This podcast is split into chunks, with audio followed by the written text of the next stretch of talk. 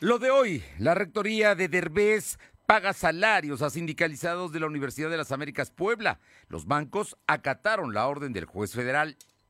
Se vuelca a un camión del ejército mexicano en Huejotzingo. Fallece un soldado y hay dos heridos. Los priistas defenderán sus triunfos en los municipios, advierte Néstor Camarillo. México abre los Olímpicos en el fútbol con goleada de 4-1 a Francia. La temperatura ambiente en la zona metropolitana de la ciudad de Puebla es de 22 grados. Lo de hoy te conecta. Hay bloqueos en el puente internacional. Está pidiendo el apoyo de la policía. Noticias, salud, tecnología, entrevistas, debate, reportajes, tendencias, la mejor información. Lo de hoy radio, Lo de hoy radio con Fernando Alberto Crisanto tal? ¿Cómo está? Muy buenas tardes. Es un gusto saludarles. Son las 2 de la tarde con un minuto. Los próximos 58 minutos estaremos aquí con usted para informarle de lo más importante. La madrugada fue una buena madrugada para México porque mire, son de las notas que verdaderamente vale la pena dar. la selección olímpica mexicana abrió el torneo en eh, Japón y le ganó 4-1 a Francia. ¿eh? No es cualquier cosa porque Francia pues seguramente no lleva a la, mejor selección que tiene, pero es un país donde se cultiva el fútbol, donde hay muy buenos futbolistas y bueno, su goleador es Guiñac, que juega aquí en los Tigres de la de Nuevo León y incluso él marcó el gol de Francia en un penalti. Así es que 4-1, buen paso y ahora viene el segundo partido de México, será contra Japón, que es eh, pues obviamente el equipo de casa, ¿no? Allá están precisamente jugando los mexicanos. Esperemos que les vaya muy bien. Y por lo pronto, el presidente López Obrador hoy abiertamente dijo hay que regresar a clases, no le va a dar vuelta. En agosto los niños y los jóvenes van a regresar, aunque haya pico de pandemia, aunque haya, no, dice, a ellos no les va a dar, para como ha dicho otras cosas, otras veces se ha equivocado, dice que a ellos no hay, eh, el daño de salud es menor y que ellos tienen que volver porque su salud emocional es lo más importante. Eso dijo el presidente López Obrador esta mañana y bueno, pues ahí, ahí está. Además, volvió a promover el, eh, la, la consulta del próximo 1 de agosto. Así es que vamos a ver qué resulta con todo esto. Por lo pronto, muchas gracias a todos los amigos y amigas que nos sintonizan en la 1280, aquí en la capital poblana y la zona metropolitana, en la Qué Buena de Ciudad Cerdán. Hasta allá llegamos también con nuestra información al 93.5, Radio Jicotepec en la Sierra Norte en el 92.7 y también en el 570 a los amigos serranos. Un saludo y un abrazo y al sur. También abrazos y saludos en la magnífica 980 allá en Izúcar de Matamoros. A todos muchas gracias y también a quienes nos siguen a través de las redes sociales en la plataforma www.lodehoy.com.mx. Ahí nos va a encontrar y también nos puede encontrar en eh, las redes sociales, en Facebook, en Instagram, Spotify, Twitter y en nuestro canal de YouTube, todo como LDH Noticias. Ahí, ahí estamos. Suscríbase a nuestro canal de YouTube, tenemos información con lo de hoy, sin duda que le va a interesar. Vámonos, vámonos con la información. Bueno, ayer le dimos a conocer que, eh, pues, había preocupación porque la Universidad de las Américas Puebla no le iba a pagar a sus trabajadores y ya tenían vencido los que cobran cada 10 días, pues, son sindicalizados, se había vencido. Finalmente, eh, los bancos le entregan las cuentas a la rectoría de Luis Ernesto Derbez y con ello, con ello la Universidad de las Américas Puebla, bueno, pues eh, pagó la nómina esta mañana. Los detalles, la información con mi compañera Alma Méndez. Alma.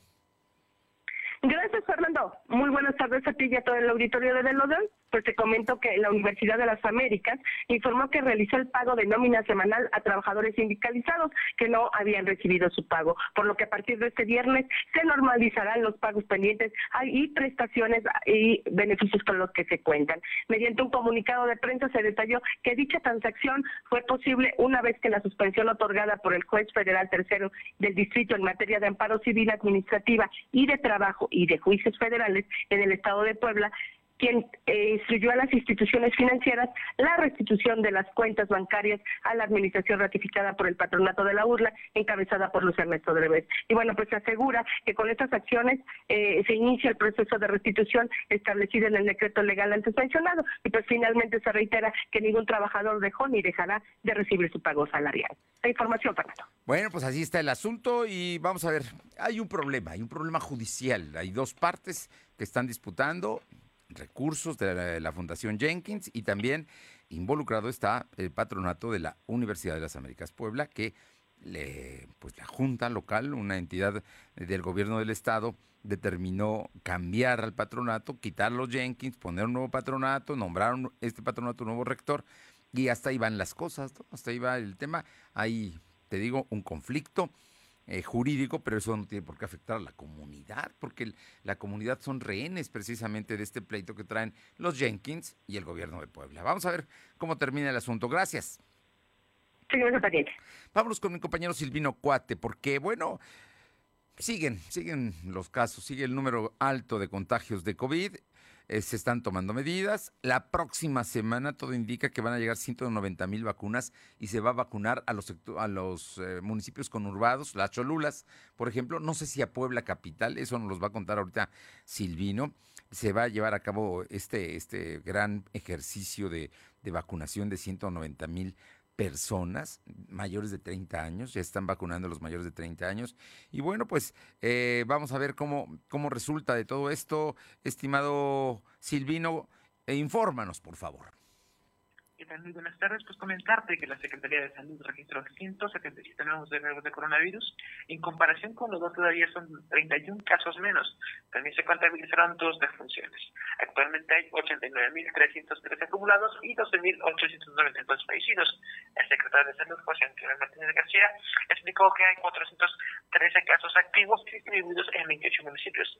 Además, se tienen registrados 250 pacientes hospitalizados, 37 están graves. Asimismo, dice que los contagios acumulados, de todo el total, 2.464 corresponden a menores de 18 años. Sin embargo, el funcionario aseguró que no se ha visto un incremento alarmante en el caso de este grupo. Por su parte, la secretaria de Gobernación, Ana Lucía Gil Mayoral, informó que son 46 presidentes municipales que han, se han infectado de coronavirus, siendo el más reciente el caso de Coronango con Antonio Teutli, quien dio positivo a pesar de contar con la primera vacuna de coronavirus. También comentarte que el secretario de Salud informó que tentativamente la próxima semana se llevaría a cabo la jornada de vacunación para personas que viven en la zona conurbada de Puebla Capital, donde se dispone, dispone de 190 mil dosis. El funcionario total dijo que la información oficial se dará a conocer mañana, viernes 23 de julio, donde se especifican los municipios y el grupo de edad correspondiente. Escuchemos parte de lo que mencionó. Semana, tentativamente lunes, mañana eh, daríamos a conocer eh, los horarios, todos los procesos y las políticas de esta vacunación. Y eh, tenemos 190 mil dosis para comentarte que se contempla la capital, al igual que la zona conurbada, algo que el día de ayer eh, concluyó la vacunación en 32 municipios para personas de 30 años de edad, donde se aplicaron 132.399 vacunas y este jueves comenzó la inoculación en 15 municipios del subponiente para el grupo de 30 años y más. La información. Bueno, ahí está el asunto. Entonces sí, sí es posible que sea también para la ciudad de Puebla, ¿verdad? Que podría estar incluida la capital poblana. Sin embargo, la logística se va a definir hoy para que se informe el día de mañana. El día de mañana, y también hay que checar porque hay rezagados, hay mucha gente que no le aplicaron la AstraZeneca, ¿recuerdas? La segunda dosis de mayores de 50 años. Entonces, desde ahí está pendiente el tema, ¿no? Muchas gracias. Sí, sí, estaremos muy atentos porque por supuesto que requieren también ser vacunados. Muchas gracias. Buenas tardes. Y bueno, el tema, del tema es que la vacunación está creciendo. Ayer, solamente ayer, en 24 horas, la federación habló de 15 mil, más de 15 mil eh, personas eh, que se infectaron, precisamente se contagiaron. Más de 15 mil en solo 24 horas, ¿eh? Ojo, para que vayamos tomando en cuenta que eh, sigue el asunto y está afectando a menores de 38 años de edad. Por eso es importante el tema de la vacunación. Vamos con mi compañera Alma Méndez y hablando de, la, de las vacunas, la posibilidad de que eh, los privados compren vacunas y las apliquen, por ejemplo, los empresarios en sus empresas, ya es, es, parece que es inminente que eso va a suceder. Infórmanos, Alma Méndez. Gracias, Fernando. Pues comentarte que el Consejo Coordinador Empresarial reveló que en las próximas semanas se podría liberar el permiso de parte de la Comisión Federal para la protección contra riesgos sanitarios, COFEPRIS, para que particulares puedan comprar vacunas. El presidente Ignacio Largón Rodríguez Pacheco dio a conocer que en pláticas con la Secretaría de Economía Federal, Tatiana Cloutier Cadillo, les informó que ya podrían adquirir vacunas. Y es que aseguró que desde el mes de marzo han sostenido encuentros con directivos de farmacéuticas y entregó cartas de intención a diversas marcas para comprar vacunas COVID-19 y donar dos millones para la aplicación a sus trabajadores. Esto es parte de lo que nos comenta. Área eh, de Economía Federal con... ¿Ana Cloutier?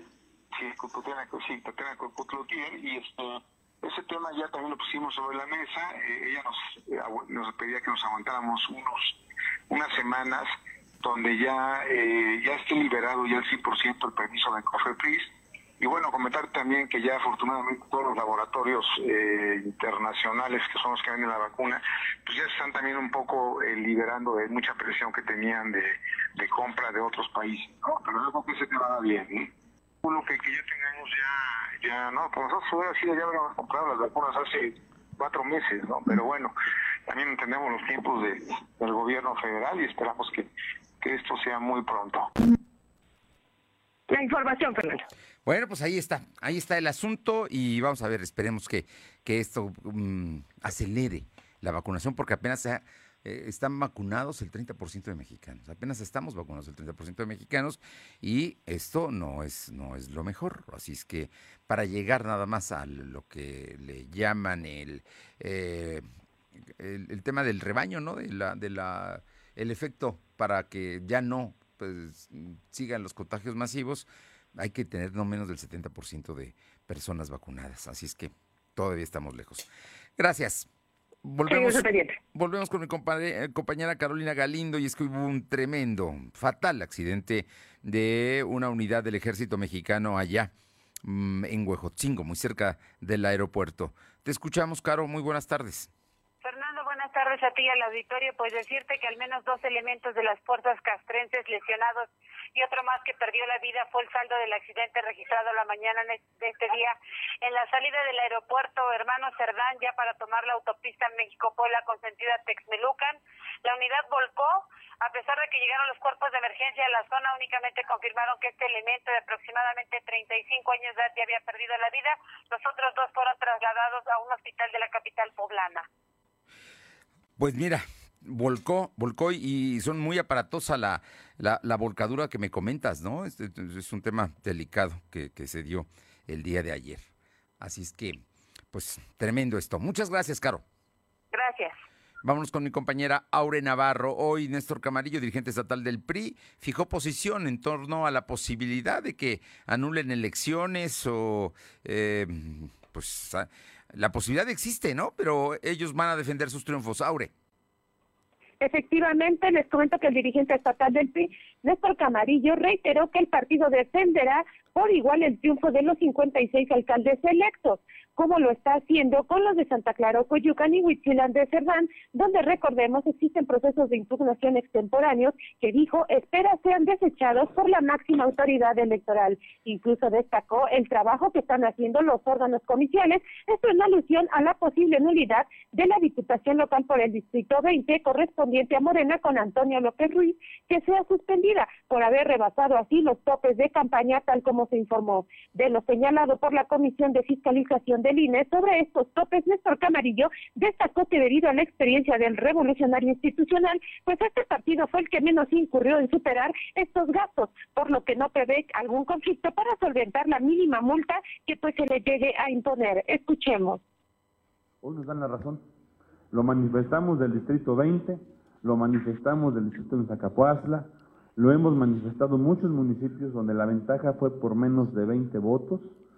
Eh, donde había anomalías, hemos hecho en tiempo y forma nuestras impugnaciones y estoy seguro que nos van a dar la razón. Ni siquiera va a haber eh, necesidad de generar mucha turbulencia política en el Estado, simplemente hoy vemos que las autoridades están dando cuenta de lo mal que hicieron sus campañas, la inexperiencia que tuvieron.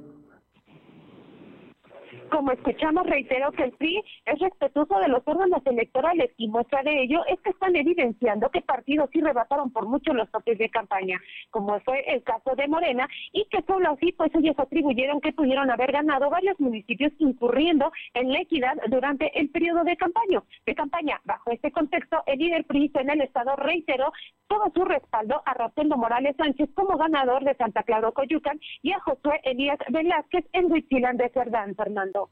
Este, en, por cierto, hablando de, esto, eh, precisamente Antorcha Campesina tiene manifestaciones defendiendo a sus eh, presidentes municipales electos. Efectivamente, integrantes de Antorcha Campesina pues vuelven a tomar las calles y el zócalo de la capital poblana para exigir que respeten los triunfos de los alcaldes electos de Santa Clara Coyucan, Rosendo Morales, de Cervantes, Josué Elías Velázquez. Asentados frente al Palacio, bueno, el Ayuntamiento de Puebla, sobre la calle Juan de Palafox, pues externaron que el proceso de impugnación que promovieron pues fue a destiempo. Por ello, se desistirán de seguir en este, ellos no desistirán en seguir con esta lucha para exigir a las autoridades electorales pues respeten así los resultados del pasado 6 de junio. Con pancartas, vehículos y bailes folclóricos integrantes pues de Antorcha caminaron sobre la avenida Reforma hasta llegar así nuevamente a Juan de Palafox bajo las consignas de que el Tribunal Electoral del Estado de Puebla pues respete el triunfo total de estos candidatos, Fernando. Bueno, pues ahí, ahí está el asunto, ¿no? De la Torcha Campesina se está movilizando la posibilidad de que, de que hay, hay impugnaciones en contra de sus candidatos, por eso están defendiéndolo y vamos a ver cómo termina. Por cierto que el día de hoy hay sesión del Instituto Nacional Electoral y allá, precisamente en la Ciudad de México, se van a discutir muchas cosas, pero entre otras la anulación de elecciones aquí en Puebla, entre ellas el Distrito 20 que ganó eh, el candidato de Morena, si no estoy mal, es Antonio López Ruiz, el, el, que, el que ganó, que por cierto se va a casar el próximo sábado y podría llegar pues sin curul, ¿no? Es tema, tema, y precisamente por eh, excederse en los gastos de campaña y tener una corta diferencia con Soraya Córdoba, también antorchista. Muchísimas gracias. Gracias. Son las 2 de la tarde con 16 minutos, 2.16. Lo de hoy es estar bien informado. No te desconectes. En breve regresamos. Regresamos.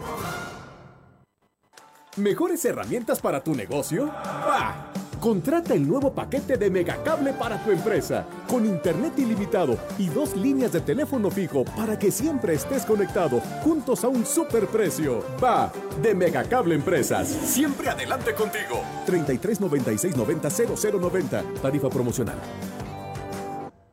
Soy más, más alcohólico que drogadicto, pero ya al último empecé a probar lo que es la piedra y la cocaína.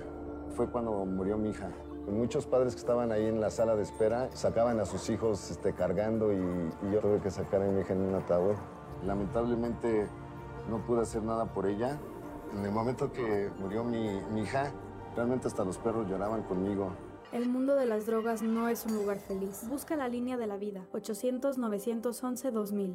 Somos la mejor red de telecomunicaciones en México para tu negocio. Conecta tus oficinas y sucursales con la red más poderosa de servicios a través de conexiones de Internet o redes privadas virtuales. Con la máxima velocidad de conexión de hasta un gigabit por segundo. Descubre la red que tu negocio estaba esperando. Metro Carrier Evolution 3396 96000. Ahora con Gas del Atlántico, tú pones el precio. Porque entre más litros cargas, más ahorras. Si tus pedidos de gas LP estacionario son mayores a 100 litros, pregunta a tu vendedor o al 271-747-0707 para conocer más del programa. Y si aún no cuentas con el servicio gratuito de envío de nota digital, solicítalo para que puedas verificar que lo que cargas es lo que pagas. El beneficio de precio diferenciado aplica en cada carga y no es acumulable. Gas del Atlántico. Lo de hoy es estar bien informado. Estamos de vuelta con Fernando Alberto Crisanto.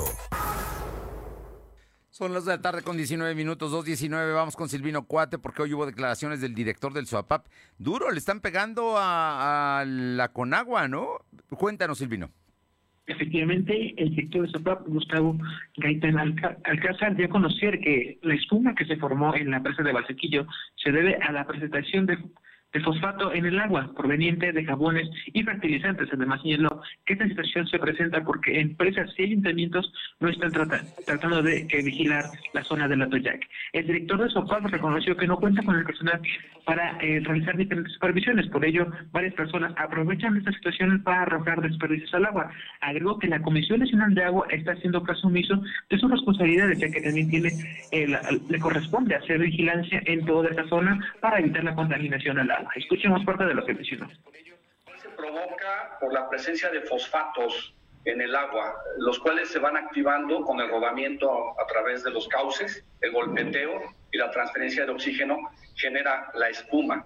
Eh, esta trayectoria en todo el río llega hasta la presa Ávila Camacho, hasta Valsequillo, y ahí estamos eh, teniendo actualmente presencia de espuma sin duda. Estos eh, fosfatos devienen de dos principales fuentes, los jabones o sustancias jabonosas, en donde se presentan en la actualidad diversas descargas de lavadores de vestilla,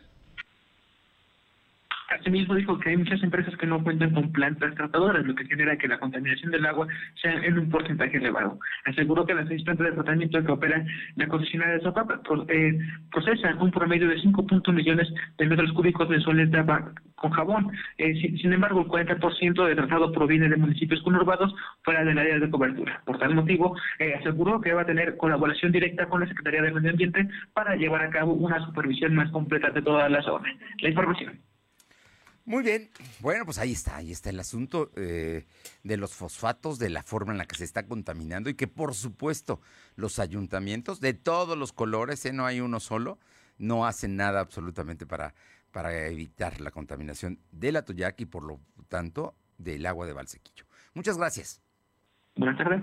Son las 2 de la tarde con 20 minutos, 2 con 20. Y le, agradezco mucho al coordinador de estrategia digital de Mexicanos por la Cuarta Transformación, a Toná Garfias, eh, miembro también del colectivo Juicio Expresidentes, poder hablar porque ustedes están impulsando fuerte, muy fuerte el tema de la consulta del próximo domingo 1 de agosto. Buenas tardes, Tona.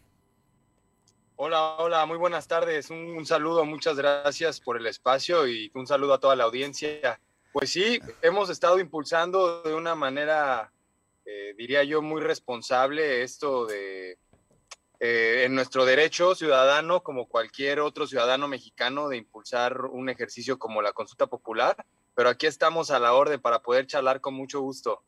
Oye, platícame, platícame cómo, por qué los, por qué los poblanos que te están escuchando o que te están viendo en este momento, por qué tienen que salir a votar? ¿Cuál es el argumento que ustedes tienen para convencernos de que tenemos que ir ese domingo a cualquier hora, desde las 8 de la mañana hasta las 6 de la tarde, van a estar los centros de votación abiertos?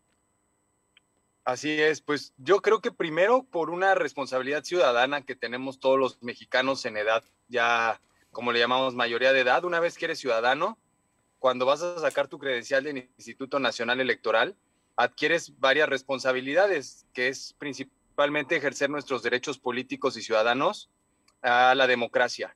Eso es primordial. Muchas veces se habla de que no es necesario, pero yo diría, ¿cómo va a ser algo, o sea, cómo no va a ser necesario algo que ya existe en la ley, ¿no? La consulta popular está en la ley ya. Eh, de hecho, se, se, logró en el sexenio de Peña Nieto, que fue de las cuestiones que la izquierda impulsó.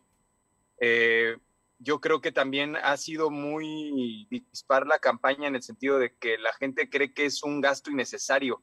Entonces, quitando todo eso, quitando todo eso, entendiendo que la democracia funciona y que debe, debemos de seguirla nosotros como ciudadanos respaldando, yo creo que ese es, ese es el primer argumento, una responsabilidad que tenemos todos al adquirir nuestros derechos políticos.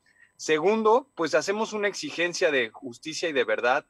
Eh, para nosotros es muy importante que eh, durante muchas décadas el Poder Judicial ha tenido mucho tiempo para poder esclarecer cuestiones que nos han diría yo, dividido, eh, eh, eh, pero más bien es como los que, los que buscamos la justicia y la, verdad y quienes a lo mejor no están tan interesados en ello, que también es muy respetable, pero digo, nos ha dividido, por ejemplo, saber si en el 88 hubo fraude o no. Estoy poniendo un ejemplo, el primerito de todos los que ponemos. a lo mejor hay quien piensa que no fue fraude y a lo mejor hay quien piensa que sí fue fraude. Aclarémoslo y esa es la, la segunda exigencia que haríamos nosotros y, y, la invitación para que la gente salga a votar. y la tercera, sí, pero sí, bueno, sí. adelante. No, por Nada favor, no te escucho. No, no, no, dime la tercera. Pues aquí estamos para eso. Gracias, para- gracias. Gracias, la resumo muy, muy eh, prácticamente. La tercera, pues bueno, la democracia participativa ya es una realidad para, en, en México, a niveles estatales se han hecho varias consultas populares, seguramente tú estarás en conocimiento y gente de tu audiencia lo sabrá. Por ejemplo, la, cas- la- el caso de Constellation Brands, que Sí. iban a poner una cervecera y se le preguntó Allá al en Baja California. Así es, exactamente en Baja California. Entonces ellos decidieron, pero nunca se había hecho a nivel nacional. Yo invito a la población a que hagamos esto de un ejercicio permanente.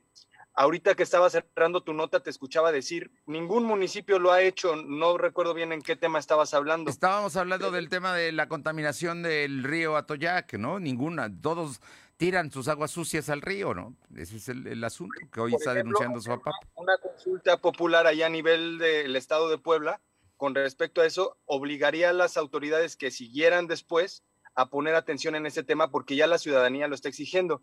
De la misma manera a nivel nacional, por ejemplo, podemos hacer que cada tres años se le pregunte al, eh, al pueblo si quiere que el presidente o no quiera seguir siendo, eh, este, siga en el encargo, perdón.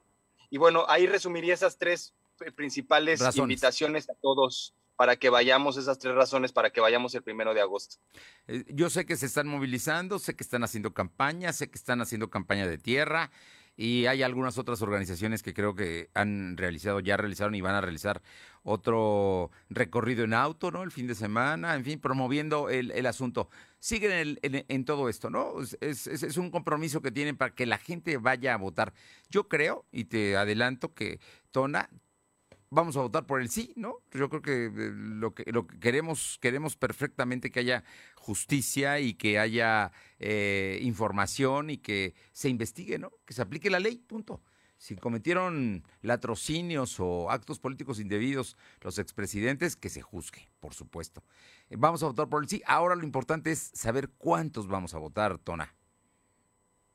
Sí, pues es una, una meta muy alta. eh, son 37 millones, un poco más de 37 Sí. millones de personas las que tenemos que votar. Yo siempre digo, aunque en el colectivo hay personas que invitan a que se vote por el sí, y ahorita como tú lo estás haciendo, muy respetable, pero yo siempre digo, ¿eh? Este, pienses que sí o que no, ve y expresa tu voto. Esa es, esa es la mayor invitación que les hago yo a todos. Es muy válido pensar que sí o que no. Cada uno de nosotros tenemos nuestras razones, nuestras maneras de investigar, de informarnos, pero sea tu respuesta sí o no, ve y participa. Esa es la invitación. Y tienes toda la razón. Hemos, hemos hecho una campaña eh, bastante fuerte, pero no es, no es de ahorita. O sea, este, este, este colectivo, yo le llamo un super colectivo de colectivos al, al colectivo Juicio Expresidentes, que nuestros portavoces ya sabes que son Omar García, Ariadna Baena, Alina Duarte, Pigmeno Ibarra y Diego Hernández.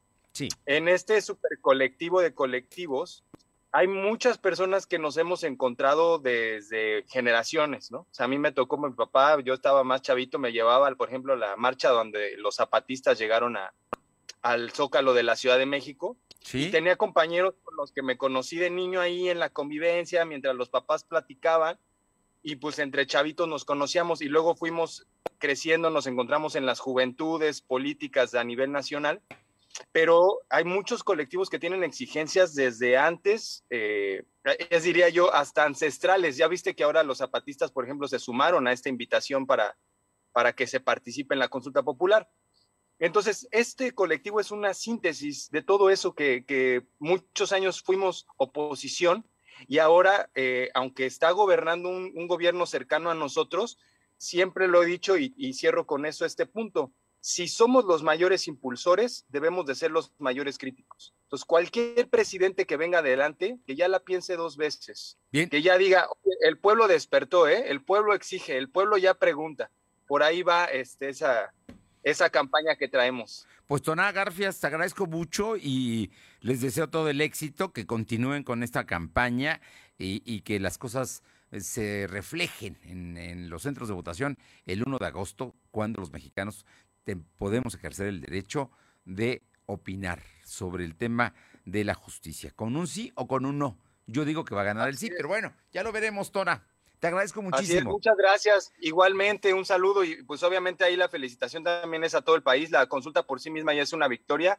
Participemos y que esto sea permanente, no para cosas banales, para cuestiones muy importantes de nuestra nación. Y de verdad, muchas gracias por el espacio. Un gustazo cuando, cuando haya oportunidad, volvemos a platicar. Con gusto. Saludos a toda la audiencia. Gracias a ti, Tona Garfias, coordinador de estrategia digital de Mexicanos por la Cuarta Transformación y miembro del colectivo Juicio Expresidentes.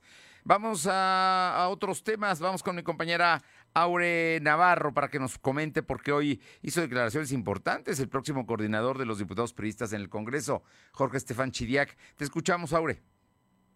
Así es, les comento que el coordinador de la facción del PRI en el Congreso local para la nueva legislatura, Jorge Estefan Chiriac, confirmó que de seguir Morena con la misma representación de diputados, esta no podrá encabezar durante los tres próximos años la mesa directiva del Congreso, la cual tendrá que ir rotando entre el PRI, el PAN y el PT. Advirtió que al igual que el resto de los coordinadores, pues a él le tocará defender la representación de los diputados del PRI para estar dentro de las mejores comisiones y así poder legislar verdaderas iniciativas y lograr que éstas sean sobre todo aprobadas en su mayoría. Escuchemos, Fernando. Presentados en la Cámara, es un asunto mínimo. Lo que sí vamos a exigir es que nos tocará presidir la mesa directiva este, proporcionalmente junto con el PAN y junto con el PT, en virtud de que la ley orgánica de la Cámara establece que el partido que tenga más diputados presidirá la Junta de Coordinación Política por los tres años de la legislatura lo cual implica que Morena entonces, si, si la ley se mantiene como está, pues no le tocará presidir la mesa directiva en ninguno, ningún periodo durante los tres años. Como escuchamos, confirmó que hasta ahora, pues la relación con los coordinadores de los cinco grupos parlamentarios que podrá haber, entre ellos el del PAN, Eduardo Alcántara, de Morena, con Sergio Salomón Céspedes, y bueno, la reciente nombrada por el PT con Nora Merino, pues existe una buena relación de cordialidad. Jorge Estefan Chiriac explicó que dentro de esta actual legislatura aún está por definirse cuál será la tercera o cuarta fuerza. Al estar pendiente, recordemos la impugnación del Distrito 04 de Zacapuazla, la cual está peleando así también por parte de una impugnación, pues por parte del PRI ante el TED a favor de Norma Reyes Cabrera, Fernando. Bien, pues vamos a ver, vamos a ver cómo resulta. Te agradezco mucho, Aure. Gracias. Son las 2 de la tarde con 31, 2.31. Lo de hoy es estar bien informado. No te desconectes. En breve regresamos. Regresamos. Los descuentos que inspiran están en Coppel. Llévate una pantalla con hasta 42% de descuento. Encuentra la mayor variedad de modelos y marcas que inspiran a divertirse a lo grande. Mejora tu vida. Coppel. Vigencia del 3 al 31 de julio. Consulta códigos participantes en tienda y coppel.com. La vacuna contra la COVID-19 es segura, universal y gratuita. Nadie puede vendértela ni pedirte dinero para que te la pongas. Si necesitas denunciar a una persona servidora pública, visita sidec.funcionpublica.gov.mx o llama al 911. Cuidémonos entre todos. Vacúnate y no bajes la guardia. Secretaría de Salud. Este programa es público ajeno a cualquier partido político. Queda prohibido el uso para fines distintos a los establecidos en el programa. Sí. No. No. Sí. No. Sí. En las grandes decisiones del país, nuestra opinión es importante. Por eso, este primero de agosto participa en la consulta popular. Si tu credencial para votar venció en 2019 o 2020, podrás utilizarla para participar, pero perderá vigencia al día siguiente de la consulta, por lo que tendrás que renovarla de inmediato. Este primero de agosto, celebremos la democracia. Contamos todas, contamos todos. INE. Somos la mejor red de telecomunicaciones en México para tu negocio. Conecta tus oficinas y sucursales con la red más poderosa de servicios a través de conexiones de Internet o redes privadas virtuales con la máxima velocidad de conexión de hasta un gigabit por segundo. Descubre la red que tu negocio estaba esperando. Metro Carrier Evolution 3396 96000. Lo de hoy es estar bien informado. Estamos de vuelta con Fernando Alberto Crisanto. Los personajes de hoy, las ideas y los hechos se comparten en la entrevista. Son las 2 de la tarde con 33 minutos y me da muchísimo gusto saludar al maestro Jaime García Roque, secretario general de la sección 51 del Sindicato Nacional de Trabajadores de la Educación. Y es que los maestros, la verdad, déjeme decirle, han sido verdaderos héroes en toda esta etapa de la pandemia, porque los maestros tienen ahora jornadas no nada más de seis horas al día, maestro, tienen jornadas con, todo el tema de, eh, pues, de- del año de la pandemia, de estar en casa y de revisar tareas y de atraer a los niños y de, en fin, de jóvenes, los maestros han estado multiplicando sus jornadas laborales y con un ejercicio extraordinario. Ahorita están de vacaciones, pero todo indica que van a regresar en agosto. Muy buenas tardes, maestro Jaime García Roque. Ah, ¿se cortó la llamada? A ver, va- va- vamos a ver, vamos a intentarla nuevamente. Ya estaba en la línea listo el maestro. Eh, Vamos a, vamos a ir con él. Y es que el día de hoy el presidente de la República, el presidente Andrés Manuel López Obrador, en su conferencia mañanera, insistió en que él dice que los niños y jóvenes deben regresar a clases en agosto, a finales de agosto. El 30 de agosto tienen que volver a clases. Y por eso le agradezco mucho al maestro Jaime García Roque, secretario general de la sección 51 del CENTE, que esta llamada podamos platicar. Maestro, muy buenas tardes y muchísimas gracias. Hola, ¿cómo estás? Eh, aquí siempre con, a la orden para atender esta, esta conversación contigo. Dime. No, hombre, pues eh, aquí interesados en saber. Yo digo que ustedes son verdaderos héroes porque tus compañeros están multiplicándose, han trabajado muchísimo. Estas vacaciones que tienen son verdaderamente un premio a un año tremendo que han tenido, pero todo parece indicar que regresan en agosto a clases, eh, señor secretario. Sí, así es. Regresamos en el mes de agosto, tal y como lo ha expresado el señor gobernador del estado. El día 30 de agosto regresaremos a clases de forma híbrida, porque tú sabes que, bueno, que más del 70% de compañeros maestros ya quisieran regresar de forma presencial, pero desafortunadamente pues no están las condiciones como para regresar en, to- en su totalidad de forma presencial. Regresaremos de forma híbrida, tomando en consideración el hecho de que pues eh, nuestros compañeros han estado siempre pues en la mejor disposición de, de apoyar en este a este sistema educativo poblano y que gracias, como lo he venido comentando, a su vocación de servicio, a su profesionalismo, eh, hemos sacado bien avante este ciclo escolar y vamos a iniciar uno, uno, yo creo que con las mejores condiciones. Este ciclo escolar que acabamos de terminar, cumpliendo con los planes y programas que establece la Secretaría de Educación Pública, y como bien lo decías tú, eh, son héroes, son heroínas, nuestros compañeros docentes, maestras, y claro, también el personal de apoyo y asistencia a la educación, porque como también lo dices tú, no trabajaron solamente su jornada, sino que trabajaron doble, triple eh, las noches, revisando tareas, revisando todas las actividades que recibían a través de su equipo de celu- celular o de, su equipo de cómputo. De verdad que nuestros maestros rec- merecen ese reconocimiento de la sociedad, claro, de nosotros como organización sindical, porque hicieron de verdad de, de esta pandemia y de todas estas dificultades, de verdad, las convirtieron en fortalezas. Y por otro lado, el hecho de, de pagar más internet, de pagar más energía eléctrica, de endrogarse para comprar un equipo de cómputo, de actualizarse en, en, en redes sociales, de actualizarse en, en- en el uso de las tecnologías. Entonces, de verdad que mi reconocimiento a todas las maestras y maestros y personal de apoyo y asistencia a la educación. Y regresamos en agosto, sí. Hemos solicitado a los presidentes municipales el hecho de que nos ayuden, de que hagamos un gran equipo de trabajo para poder este, pues regresar en un ambiente seguro, un ambiente saludable. Te pregunto, te pregunto, Jaime García Roque, secretario general de la sección 51 del CENTE, precisamente esto que dices que eh, ustedes están hablando con los presidentes municipales para generar condiciones. Esto es muy importante porque muchos padres de familia tienen, temen que sus hijos se contagien y que regresen a casa y contagien a sus abuelos o a ellos mismos. Es más, el día de hoy se está dando a conocer un reportaje de Lancet y México es el país que más huérfanos ha dejado la pandemia. El que más huérfanos ha dejado la pandemia en un asunto porque han muerto padre, madre o los dos o los abuelos. Entonces, e- este se genera un temor. Y, y yo te, lo pregunto, ¿cuáles son las condiciones que ustedes están estableciendo también como maestros y como responsables de las escuelas para que la autoridad, en este caso la SEP o el Estado o los municipios, aporten? ¿Qué es lo que tendrían que, tener, digamos, para darles esas garantías a los papás de que todo va a marchar bien? Eh, Pues mira, lo que tú comentabas, eh, afortunadamente tenemos una muy buena relación con los presidentes municipales que están en gestión y claro, los que van a, entrar. A entrar, sí, claro, con ellos, en donde de verdad les hemos solicitado todo el apoyo para crear condiciones saludables en las instituciones.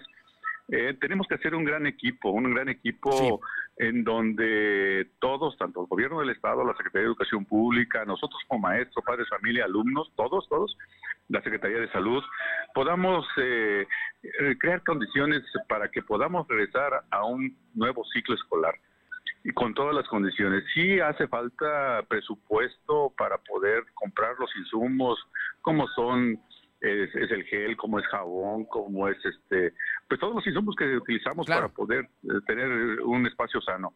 Pero sobre todo el hecho de crear, este, de conservar o darles mantenimiento a las instituciones que durante más de un año pues han estado abandonadas. Agua, por ejemplo, es uno de los básicos y ahí están los ayuntamientos, ¿no? Para dotar de, del líquido, porque es, fundamental, ¿no? Estamos recomendando el lavado de manos, pues necesita por lo menos haber agua. ¿no? Para empezar, digamos.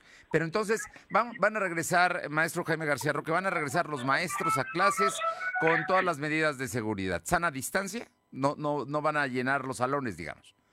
Sí, sí, vamos a regresar, claro, habrá algunas maestras, maestros que no van a regresar porque tú bien sabes que hay muchas maestras y maestros que tienen pues enfermedades crónico-degenerativas y lo que nosotros menos queremos es de que pues los llevemos a un lugar en donde se puedan contagiar. Estas compañías y compañeros que tienen pues esa comorbilidad pues no podrán regresar a las, a las instituciones pedirle al señor secretario su apoyo para que pues no expongamos a nuestros maestros que, que, tienen pues que son de la tercera edad principalmente muchos de ellos ya en posibilidad de jubilarse ¿eh? bien oye eh, de todas maneras todos los niños van a, a llevar uso y maestros por supuesto de eh, los cubrebocas Sí, claro. Digamos, son condiciones, esas son condiciones que, que, tenemos que acostumbrarnos a partir del regreso a clases en agosto. Sí, sí, claro, eh, crear todas las condiciones para que eh, pues nos cuidemos todos y también por otro lado el hecho de que hacer conciencia en los padres de familia, porque hay muchos padres de familia que no quieren mandar a sus a, sus hijos a las escuelas, prefieren quedarse nuevamente en casa, eh, el hecho de exponer a sus hijos a, a que vayan a las instituciones. ¿A ellos qué les dirías? Pues de hecho nosotros como siempre hemos venido comentando, invitarlos a que a que con todas las medidas de salud, con todas las medidas que de protocolo que ha establecido la Secretaría de Educación y la Secretaría de Salud puedan, este, llegar nuevamente a las instituciones, que bueno, pues es una gran responsabilidad también para nosotros como maestros el cuidar de la salud de nuestros niños y nuestras niñas. Pues maestro Jaime García Roque, secretario general de la sección 51 del Sindicato Nacional de Trabajadores de la Educación, siempre es un gusto saludarte, saber que hay ánimo, que los maestros están aceptando que van a ser híbridos, que no todos van a volver necesariamente de inmediato, pero que poco a poco se va a ir restableciendo, digamos que la normalidad, ¿no? Con las clases presenciales. Sí, así es. Este, pues estamos en contacto por cualquier incidencia que tengamos, pero bueno, esperemos que iniciemos bien el próximo ciclo escolar. Pues verdaderamente mi felicitación y mi admiración a los maestros poblanos porque mm, han pues hecho un gran trabajo en este difícil año. Muchas gracias. Gracias, cuídate mucho, a la Hasta luego, gracias. Vámonos con más información. Mi compañera Alma Méndez, precisamente el secretario de Educación, habló hoy de la campaña Nadie afuera, nadie atrás, y es que están buscando a los niños desertores, niños y jóvenes que quién sabe qué le pasó con ellos, no, eran más de cinco mil, ya han encontrado algunos, pero platícanos, por favor, Alma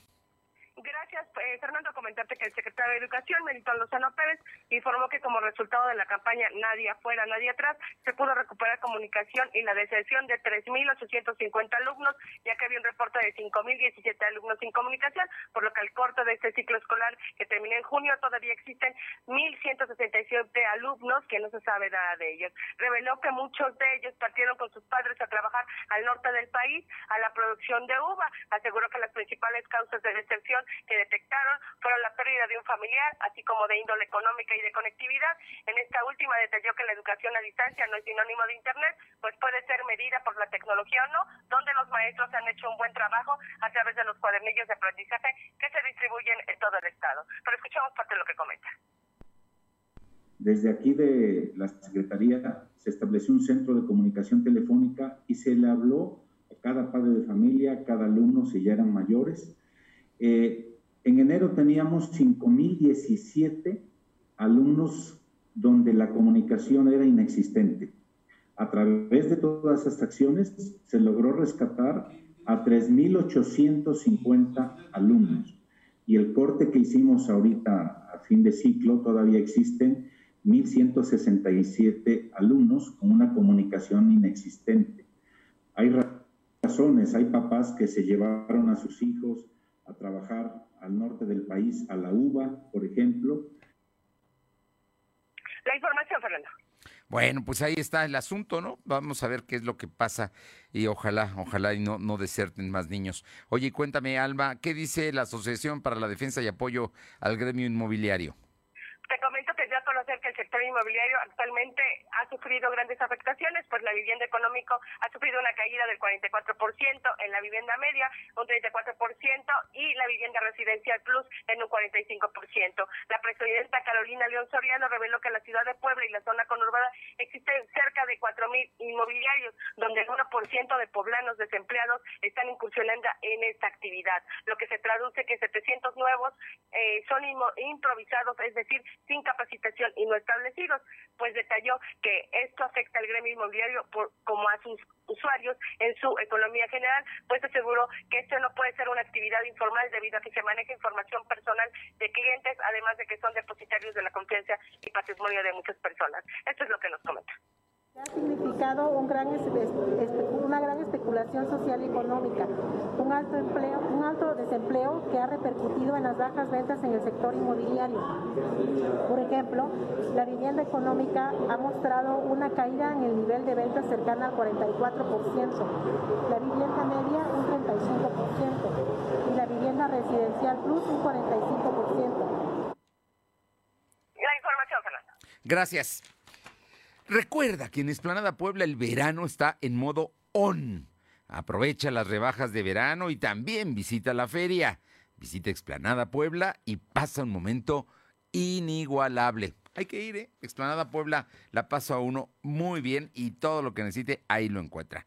Eh, usuarios están reportando mega caída de múltiples servicios, entre ellos BBVA, PlayStation, Banco Santander, Telmex, también se cayó, ¿eh? Los servidores, si usted ha querido entrar y no puede usar sus aplicaciones, pues sepa usted que como usted hay millones de gente que el HSBC, Total Play, Google, Telcel también se cayó, Citibanamex, Facebook, Steam, Spay, Easy, Banorte, no hombre, pues fundamentalmente bancos, pero también hay pues PlayStation, imagínense, para, para los que son eh, fanáticos de, de, este, de estos juegos.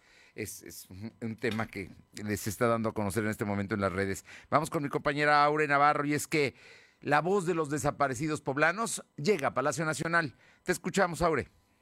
Efectivamente, la presidenta del colectivo La Voz de los Desaparecidos en Puebla, María Luisa Núñez Barojas, se mantiene en las afueras de Palacio Nacional, donde pide una audiencia con el presidente de la República, Andrés Manuel López Obrador, y el subsecretario de Derechos Humanos de la Secretaría de Gobernación, Alejandro Encinas Rodríguez, para que intervengan y en Puebla el Congreso local apruebe por fin la ley de personas desaparecidas. Recriminó que la presidenta de la Jucopo, Nora Merino Escamilla, confirmó que este proyecto de ley que fue entregado a la actual legislatura de desde el 15 de julio del año pasado y fue trabajado desde el 2019, pues simplemente no se desahogue y por el contrario se les herede a los diputados electos. Escuchemos. La República, su intervención para que el Congreso del Estado de Puebla apruebe la iniciativa de ley que tiene ya en comisiones y en el Pleno desde el 15 de julio del 2020, es decir, hace más de un año. Esa iniciativa fue trabajada con, con, con la experiencia, con la experiencia de las mamás, de las familias que buscamos nuestros desaparecidos, con el acompañamiento. A hoy, precisamente jueves, se cumplen ocho días de que familiares del colectivo La Voz de los Desaparecidos iniciaron un plantón indefinido en la puerta trasera de la calle Tres Poniente del Congreso local, donde diputados representantes de las minorías se comprometieron a solicitar una sesión extraordinaria, pero Morena desiste de atender. De esta forma, la originaria de Palmate Bravo, donde desapareció su hijo Juan de Dios el 28 de abril del 2017, apeló a López Obrador y así también Alejandro Encinas a que dialoguen con los legisladores locales de ese mismo partido para que realicen la sesión extraordinaria y por fin se apruebe la ley de personas desaparecidas para el Estado de Puebla, Fernando. Gracias. Vamos rápidamente con mi compañero Silvino Cuate porque el gobernador hoy dijo que en Puebla sí hubo espionaje. Él fue víctima de esto y va a haber, eh, se va a iniciar investigación, ¿no? Ante la Fiscalía General del Estado. Eh, cuéntanos, Silvino efectivamente, el gobernador Miguel Barroso Huerta aseguró que su administración presentará ante la Fiscalía del Estado información contundente del espionaje que se ejerció en Puebla a políticos, empresarios y periodistas. El titular del Poder Ejecutivo aseguró que en pasadas administraciones se creaban nidos de personas que su único fin era obtener datos que pudieran utilizar a su favor. Dijo que la práctica de espionaje en la vida política mexicana fue un comportamiento común en los gobiernos y Puebla no fue la excepción, porque cayeron en la tentación de la vigilancia y espionaje. Sin embargo, dijo que actualmente su gobierno no era tipo prácticas que se empleaban, bueno, se empleaban amenazas a diferentes personas. Cabe mencionar que la postura del gobernador se realizó en torno al espionaje que se realizaba en la administración de Enrique Peña Nieto cuando se utilizó el programa de Pegasus. La información. Gracias. Y bueno, le comento que la falla está la caída de múltiples servicios, especialmente los bancos, le comentaba yo.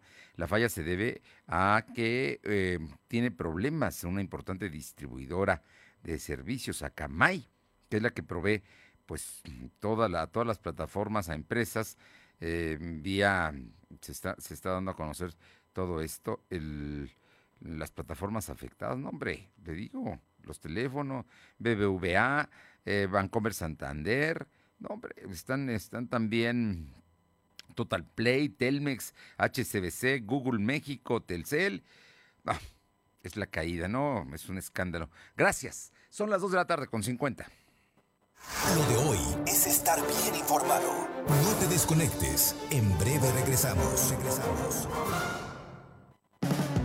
Dale a tu Nissan calidad y durabilidad. Aprovecha un 15% de descuento en todas las refacciones Value Advantage. Solo en tu distribuidor autorizado Nissan. Nissan. Válido al 30 de septiembre de 2021. Consulta términos y condiciones en nissan.com.mx.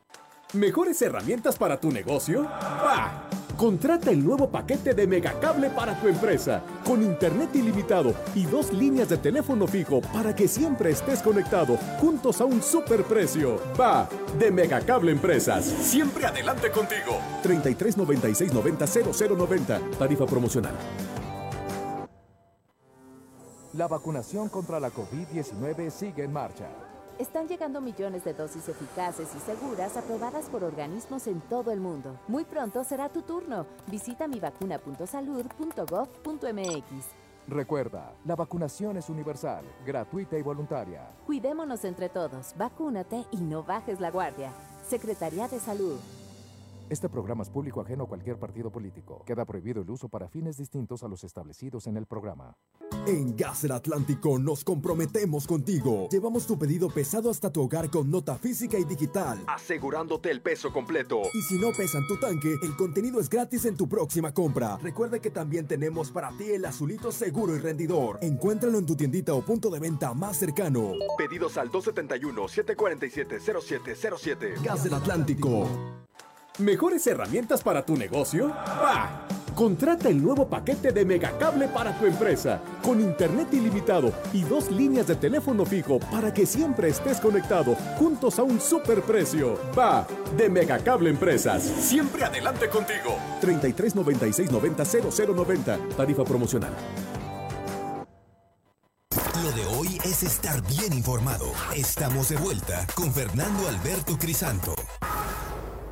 Son las 2 de la tarde con 53 minutos. Vámonos. Una tragedia la que se vivió en Xochitlán, Todos Santos. Luz María Sayas, muy buenas tardes.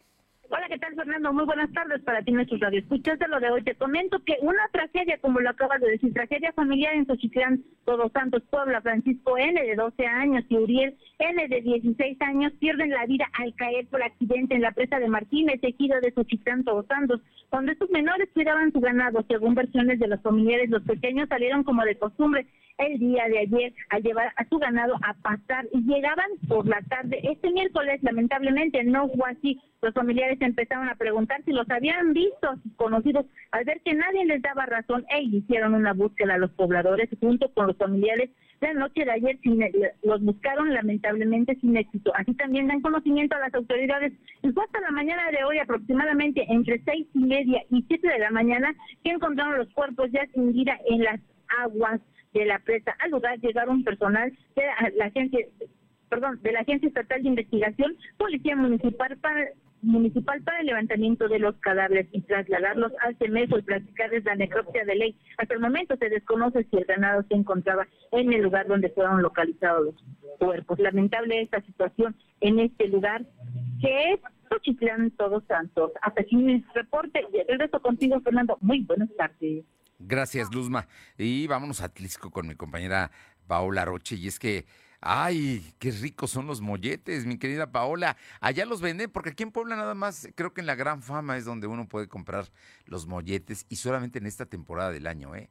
No se venden en otra época, solamente en la temporada de los chiles en nogada. Muy buenas tardes y muchas gracias, Paola. ¿Qué tal? Tardes. Y sí, efectivamente, y es que es conocido como el mollete poblano postre, eh, pues después de degustar el famoso chile en nogada creado por las madres clarisas para Agustín de Iturbide. Y es que este platillo, según lo dado a conocer por este joven atlisquense, Héctor Milian, que bueno, pues se ha dado a la tarea de rescatar platillos y también algunas tradiciones ya olvidadas dentro del municipio de Atlisco. Es por eso que, en efecto, también durante esta temporada de chiles en Nogada estarán ofreciendo lo que son los molletes poblanos. ¿Cómo están preparados los molletes poblanos? Bueno, pues es un pan de huevo relleno de crema pastelera y bañado con una salsa de pepita. Y es que relataba eh, Héctor Milian que anteriormente el chile en nogada era bastante, bastante picoso, a diferencia de lo que hoy hemos probado y es por eso que para eh, pues amenizar un poquito el, el eh, lo que es después de este, de este platillo tan picoso que es eh, el chile en nogada bueno pues las madres clarisas le ofrecían a Agustín de Iturmide este mollete poblano que bueno pues ahora buscan rescatar y que sin duda alguna pues muchos buscarán probar para ver pues cómo es que lo preparaban las las madres clarisas hace algunos de años pues la verdad es que es riquísimo. Yo lo he probado y no, no, no, no sabes. Te quedas con ganas, pero te, pues, es, muy dulce, punto. Es riquísimo. ¿Qué más hay en Atlisco, Paola? También darles a conocer que, bueno, algunos vecinos de diferentes colonias, pues han informado que han detectado que en las paredes de algunas calles han localizado carteles denunciando a personas que tienen algún tipo de, de deuda. Y es que algunos de ellos los colocan como morosos. Está la credencial, la copia de credencial de lector de la persona, eh, ponen no paga y no te escondas. Es por ello que pues han denunciado que esto se está publicando en algunas colonias de nuestro municipio, algo que pues también es para, para haber quienes están eh, metidos en algún tipo de pero pues eh, comentan que la forma no es la más indicada. Es por eso que pues hacen un llamado a quienes estén colocando este tipo de anuncios a que se abstengan de hacerlo y sobre todo pues que cada quien pueda arreglar sus problemas en lo privado y no estar exhibiendo a estas personas que insisto es una copia de su credencial de lector, nombre completo, eh, pues lo podemos ver y también la dirección de esta persona. Bien, bueno, pues por no pagar los están castigando así, dando a conocer que son incumplidos. Gracias. Vámonos con mi compañera Caro Galindo para que nos platique precisamente qué está pasando allá en Juan Cebonilla, concretamente en la zona del Socavón. Caro. Fernando, buenas tardes a ti al auditorio. Pues comentarte que el área de protección civil de Zacatepec ya desmintió cualquier situación que pudiera tornarse como extraña en terrenos de cultivo de, Santa María Zacapetec, en las inmediaciones del Socavón, porque resulta ser que hace unos días los vecinos reportaron figuras extrañas, pues tras un recorrido las autoridades confirmaron que todo se trató de la recolección de chapulines y los fuertes vientos que generaron pues estas figuras amorfas allá en la zona de las inmediaciones del Socavón en Zacatepec digamos que solamente son figuras, no hay nada extraordinario en, este asunto. Es correcto, Fernando. Muchísimas gracias, Caro. Gracias. Y vamos con Janet Bonilla, Ciudad Cerdán. ¿Qué pasa en Ciudad Cerdán? Porque aumentan el número de perros en las calles. Janet.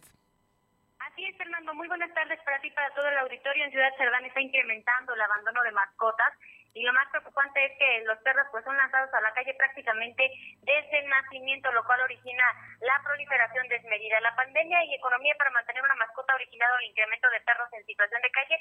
Así lo dieron a conocer integrantes del grupo Cometa de Ciudad Cerdán, quienes comentaron que en el momento que los seres humanos adquieren o adoptan una mascota deben estar conscientes es una responsabilidad, ya que una vez que el animalito crece o tiene comportamientos que no le gustan a sus dueños, lo más fácil para ellos es dejarlos a su suerte, causando así jaurías de perros que son maltratados debido a que no tienen un dueño y buscan cómo alimentarse, Fernando. Bueno, pues ahí está, ahí está, pero sin duda es un problema. Hay mucha gente, pues sí, ya no puede mantener a las mascotas y las saca a la calle, pero quizá lo mejor sería el sacrificio. Te agradezco mucho, Janet. Fernando. Gracias por haber estado con nosotros. Quédese, están ratificando el tema este de la caída del sistema. A sitios de Internet globales falla el proveedor de estos servicios. Gracias por haber estado aquí. Nos encontramos mañana en punto de las dos. Que tenga buena tarde jueves. Vamos a cuidarnos. Gracias. Fernando Alberto Crisanto te presentó Lo de hoy radio. Lo de hoy radio. Te esperamos de lunes a viernes, de 2 a 3 de la tarde por esta frecuencia, en la cobertura más amplia a nivel estatal. Y síguenos en internet www.lodehoy.com.mx y en nuestras redes sociales como arroba LDH Noticias. Lo de hoy Radio.